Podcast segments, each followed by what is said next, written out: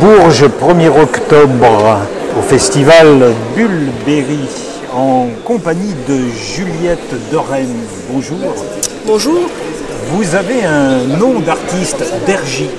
Oui, Vous l'utilisez euh, pour vous masquer c'est un pseudo que j'ai adopté il y a peu pour euh, trancher un petit peu de ce que j'ai fait en début de carrière et ce que j'aimerais faire maintenant, que je souhaiterais un peu plus proche de mes centres d'intérêt à moi et moins euh, proche de commandes en fait. Au début, pour apprendre mon métier, j'ai fait pas mal de BD qui me plaisaient mais qui étaient beaucoup de commandes.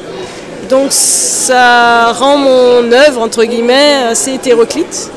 Maintenant, j'aimerais centrer un peu plus les choses et choisir plus des projets qui me tiennent à cœur. Donc euh, le pseudo permettait de trancher un petit peu. Au départ, vous êtes une scientifique. C'est ça, oui, oui, oui. Comment peut-on faire quand on est ingénieur en physique des matériaux? Comment on bascule dans la bande Vous dessinée êtes bien renseigné. Euh, en fait, j'ai toujours dessiné sans nécessairement euh, savoir qu'on pouvait en faire un métier.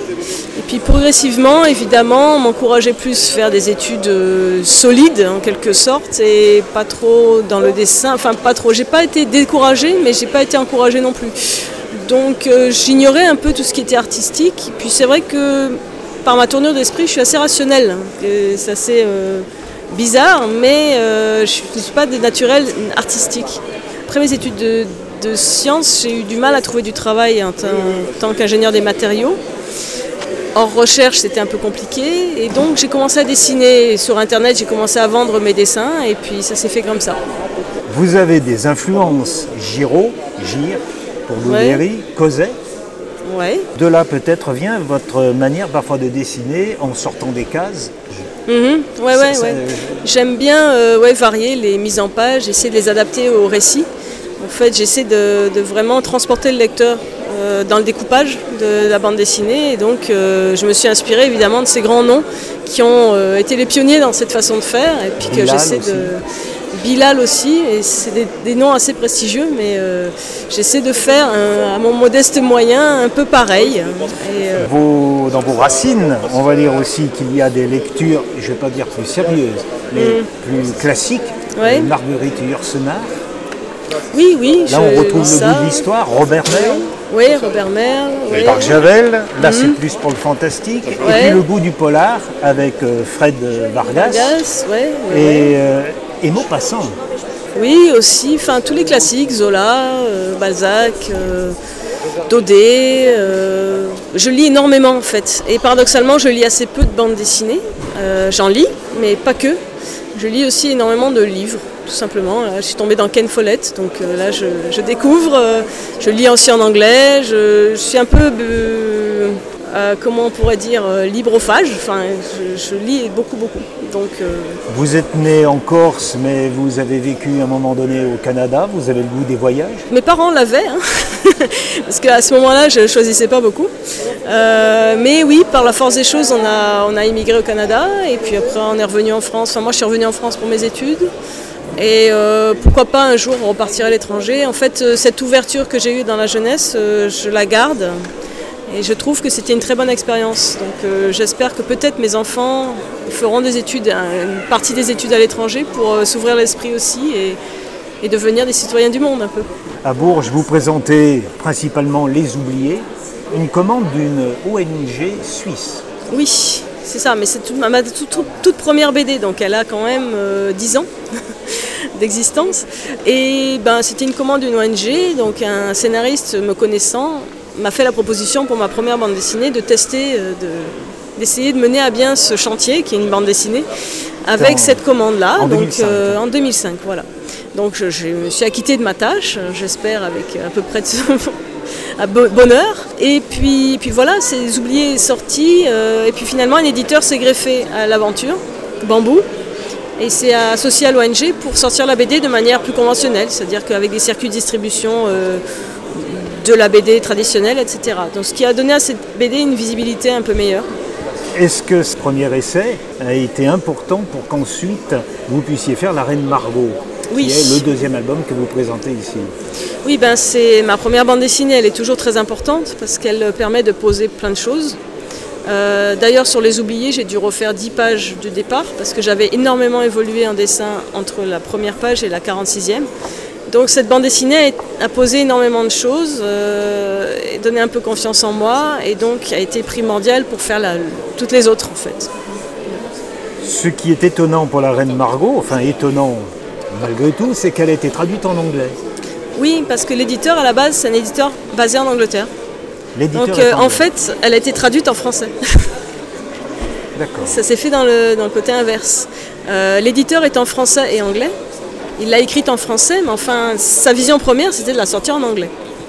Donc elle a eu deux, deux, destins en fait. Un en France, plus avec moi, parce que j'étais la seule à faire des festivals.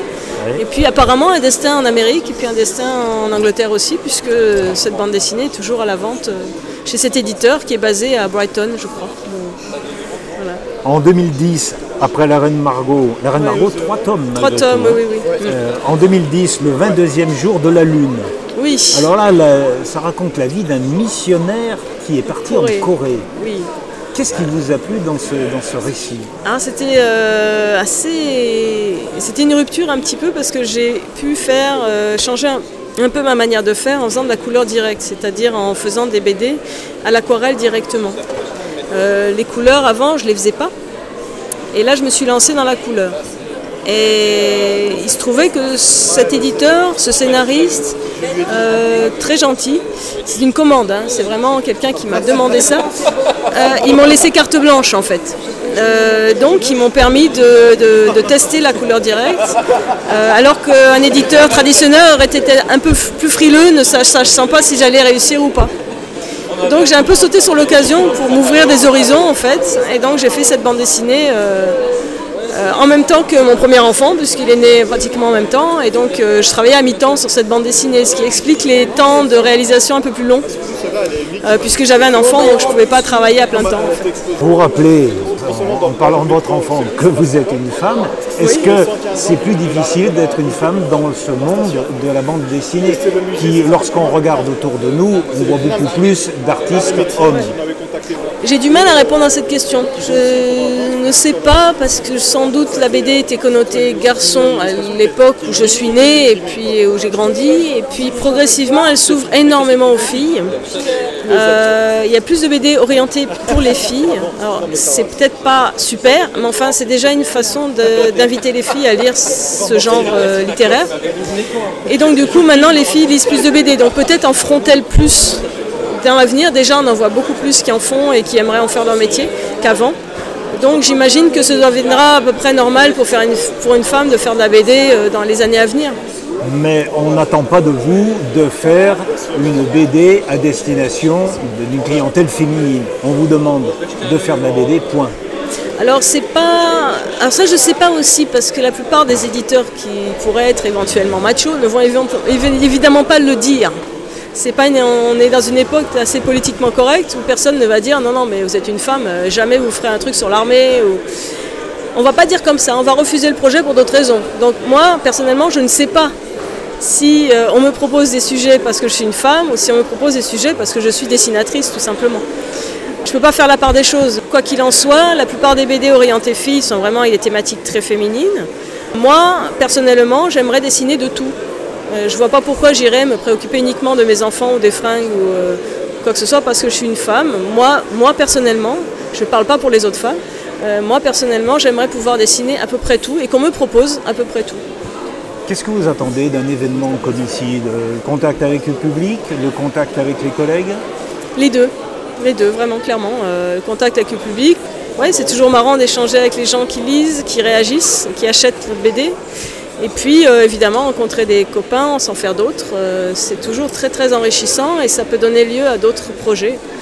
Est-ce que pour vous, ce genre de manifestation, ça fait partie du métier, ça fait partie du travail? Ça fait partie du travail. Euh, il y a beaucoup de polémiques qui se cristallisent autour de la dédicace parce que c'est quand même un travail assez prenant, enfin, si on veut faire beaucoup de, beaucoup de festivals. Et dans la plupart des cas, l'auteur ne voit pas, n'est pas payé pour ça en fait. Et il, vend des albums en plus-value, il amène une valeur ajoutée à un album, donc il aide l'éditeur à vendre l'album. Mais comme il a déjà été payé en avance sur droit d'auteur sur cet album. La plupart du temps, quand il vend des albums, l'auteur ne touche rien. Il a déjà été payé en Voilà, amont. Vous travaillez pour l'éditeur. On travaille pour l'éditeur là et on n'est pas rémunéré pour ça. Donc c'est toujours un souci. Euh, alors nous, on y trouve dans notre compte parce qu'on rencontre des gens et des amis. Mais à un moment donné, ça peut coincer où on, on limite l'intervention au festival parce que c'est moins motivant. Voilà, on n'est pas rémunéré pour ça. Tout entretien, pour vous maintenant aussi, ça fait partie du métier.